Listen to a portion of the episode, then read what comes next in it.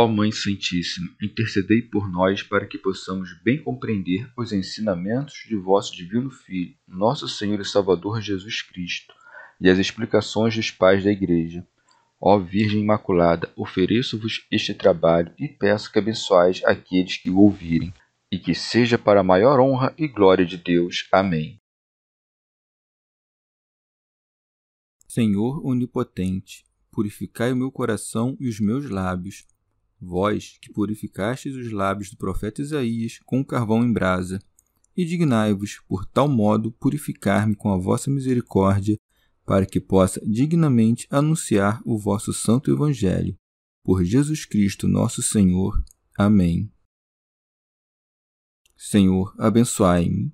Que o Senhor resida no meu coração e nos meus lábios, para que anuncie digna e convenientemente o seu Evangelho. Amém. Evangelho de Nosso Senhor Jesus Cristo, segundo São Mateus. Julgamento de Jesus sobre sua geração. Jesus continuou dizendo às multidões: A quem compararei esta geração? Ela é como crianças sentadas nas praças, a desafiarem-se mutuamente. Nós vos tocamos flauta e não dançastes, entoamos lamentações e não batestes no peito. Com efeito, veio João, que não come nem bebe, e dizem: Um demônio está nele. Veio o filho do homem, que come e bebe, e dizem: Eis aí um glutão e beberrão, amigo de publicanos e pecadores. Mas a sabedoria foi justificada pelas suas obras. Comentários dos Pais da Igreja Santo Hilário de Poitiers Todo este discurso é um opróbrio da infidelidade e decorre da disposição da lamentação anterior, pois a plebe insolente não se instruíra por nenhuma de suas diversas formas de ensinar. São João Crisóstomo. E assim, usando uma interrogação e mostrando que não poupara nenhum meio para que este povo fosse salvo, pergunta: A quem compararei esta geração? Glosa de São Tomás de Aquino. Como se dissesse: João é um homem extraordinário, mas vós não quisestes crer nem nele nem em mim, e portanto, a quem direi que vós pareceis? Na palavra geração, compreende a todos, aos judeus, a João e a ele mesmo. Remígio Auxerre. Em seguida, responde a si mesmo, dizendo: ela é como crianças sentadas nas praças, a desafiarem-se mutuamente. Nós vos tocamos flauta e não dançastes, entoamos lamentações e não batestes no peito. Santo Hilário de Poitiers Os rapazes representam os profetas, que em sua simplicidade são parecidos com as crianças. Pregaram e argumentaram no meio da sinagoga, que é a praça, mas seus ouvintes não corresponderam com os movimentos do corpo aos cânticos dos profetas e não obedeceram às suas palavras, como os passos do dançarino se adaptam ao modo da música. Os profetas, como se vê nos cânticos de Moisés, de Isaías e de Davi, clamavam ao povo para que confessassem a Deus com salmos. São Jerônimo. Dizem, pois, nós vos tocamos flauta e não dançastes, isto é, nós clamamos com nossos cânticos para excitar-vos a fazerdes boas obras, e não quisestes. Nós nos lamentamos e vos convidamos à penitência, e nem mesmo isso quisestes fazer, desprezando ambas as pregações, tanto a que exortava a virtude como a que exortava a penitência depois dos pecados. Remígio de Auxerre e porque disse aos seus companheiros: Acaso os judeus infiéis eram iguais aos santos profetas? Disse isso porque eles nasceram da mesma estirpe. São Jerônimo. Os rapazes são aqueles de que fala Isaías.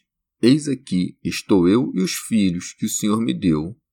Estes são, pois, os rapazes sentados na praça, onde está à venda uma imensidade de coisas. São João Crisóstomo. E dizem: Nós vos tocamos flauta e não dançastes, ou seja, nós vos mostramos a vida redimida e não vos quisestes convencer. entoamos em deixas e não chorastes. Isto é, João teve uma vida austera e não fizestes caso dele. Não disse, ele disse tais e tais coisas e eu digo estas. Mas nós, os dois, dissemos a mesma coisa, porque ambos temos uma e a mesma intenção. Nesse sentido, acrescenta: Com efeito, veio João, que não come nem bebe, e dizem: Um demônio está nele. Veio o filho do homem, que come e bebe, e dizem: Eis aí um glutão e beberrão, amigo de publicanos e pecadores. Santo Agostinho. Gostaria que os maniqueus me explicassem o que comia e bebia Cristo para que, comparado a João, que não comia nem bebia, dissesse que comia e bebia. Não foi dito que João não bebesse absolutamente nada, mas unicamente que não bebia vinho nem bebidas inebriantes. Bebia água, consequentemente. Tampouco ficava sem comer nada, porque se alimentava de gafanhotos e de mel silvestre. Por que foi dito, então, que não comia nem bebia se só não se servia dos mesmos alimentos que os judeus? A não ser que o Senhor se servisse destes alimentos, não se poderia dizer que, comparado a João, comia e bebia. Coisa admirável. Apresenta-nos como aquele que não come nem bebe o que come gafanhotos e mel, e disse que come aquele que se contenta com pão e verduras. São João Crisóstomo. Portanto, ele diz: Jesus veio, como se dissesse: João e eu viemos por caminhos diferentes e fizemos a mesma coisa, do mesmo modo que caçadores, para atacar o animal. Persegue-no por caminhos diferentes. Todo mundo se admira do jejum e da vida penitente de João e de ter se alimentado desta maneira desde os seus primeiros anos. Seu objetivo não era outro senão que todos dessem crédito às suas palavras. Também o Senhor enveredou por este caminho quando jejuou quarenta dias, mas ele se valeu de outro meio para conduzir o povo à fé, pois era mais digno que João, que dava testemunho dele, andasse por este caminho, e não que o Senhor mesmo o fizesse. João não tinha mais o que exibir além de sua vida e justiça Cristo tem o testemunho de seus milagres. Assim, deixando que João brilhasse no jejum, seguiu outro caminho, assistindo à mesa dos publicanos, comendo e bebendo com eles. São Jerônimo. Se vos agrada o jejum, por que João vos desagradou? Se vos agrada a saciedade, por que vos desagradou o filho do homem? Por que dizeis que um tem demônio e que o outro é glutão e bêbado? são João Crisóstomo. Que desculpa darão, pois? Por isso acrescenta: Mas a sabedoria foi justificada pelas suas obras. Isto é, se não vos haveis convencido, não culpeis a mim, que é o que disse o profeta acerca do Pai, para que te manifestastes junto na tua sentença. Ainda que não vos satisfaça a sua providência, que se aplica a vós, cumpre tudo que diz respeito à sua parte, a fim de que não reste aos desavergonhados qualquer sombra de dúvida ingrata. São Jerônimo.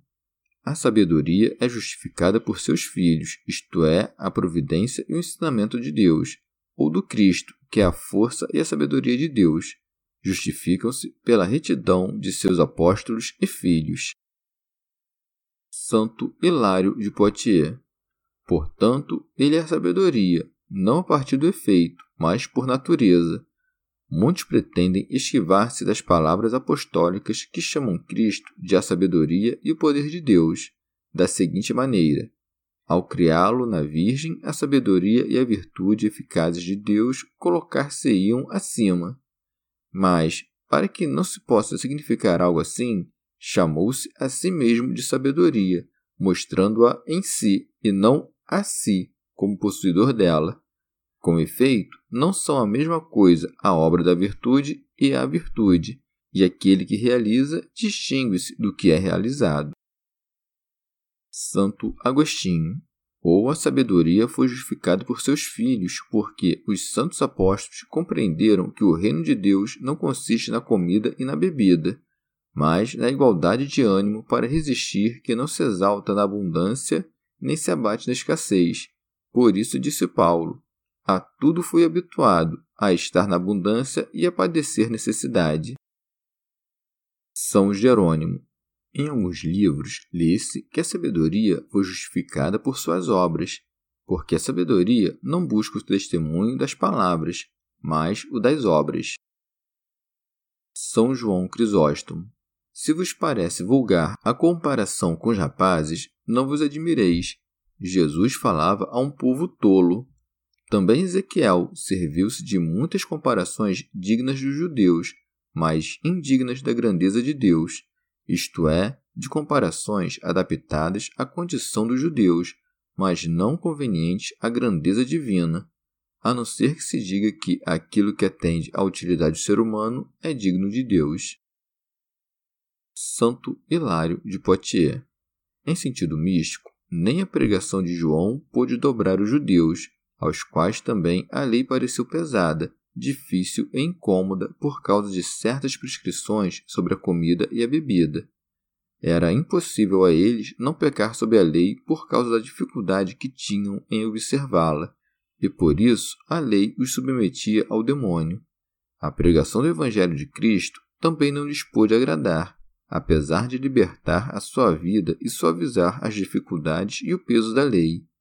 Só os publicanos e os pecadores creram, e assim, depois de tantas e tão grandes admoestações oferecidas inutilmente, os judeus não foram justificados pela graça e foram abandonados pela lei.